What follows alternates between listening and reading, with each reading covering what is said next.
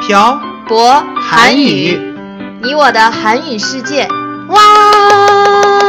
아니 이게 뭐예요?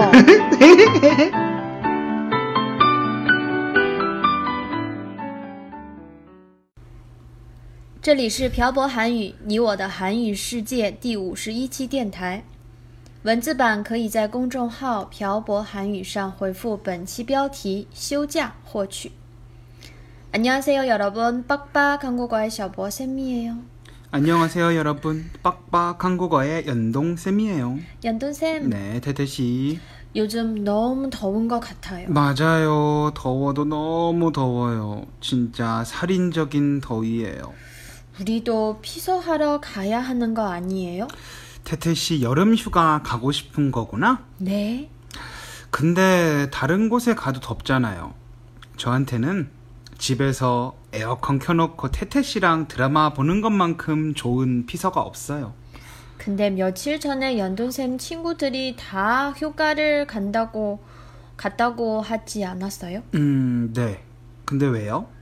중국은 여름 휴가가 따로 없었어요. 그래요? 그럼 여름에 휴가가 없어요?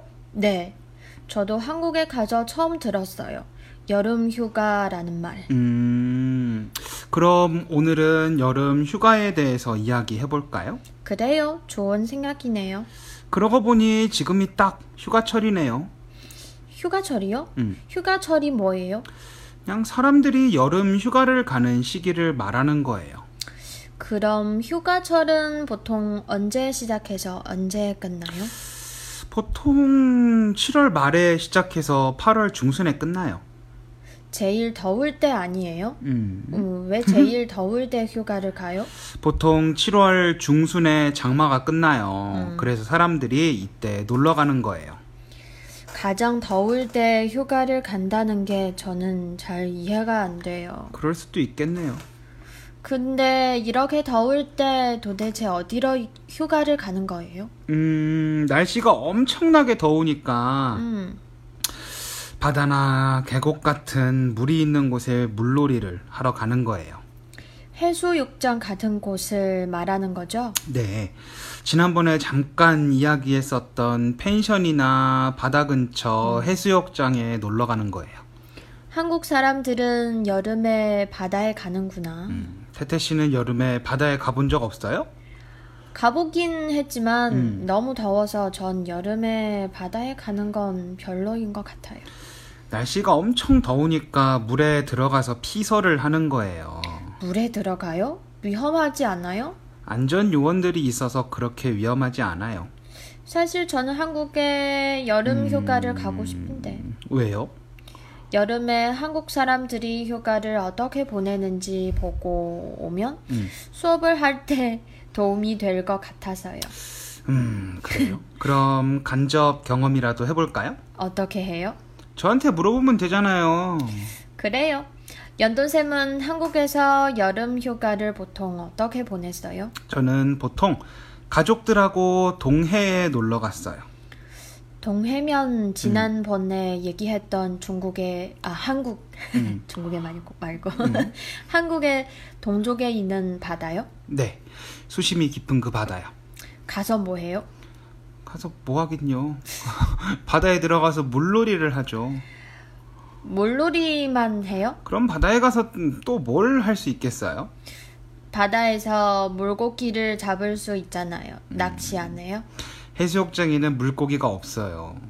어, 예전에 어릴 때 가족들하고 같이 낚시를 하러 간 적도 있었어요.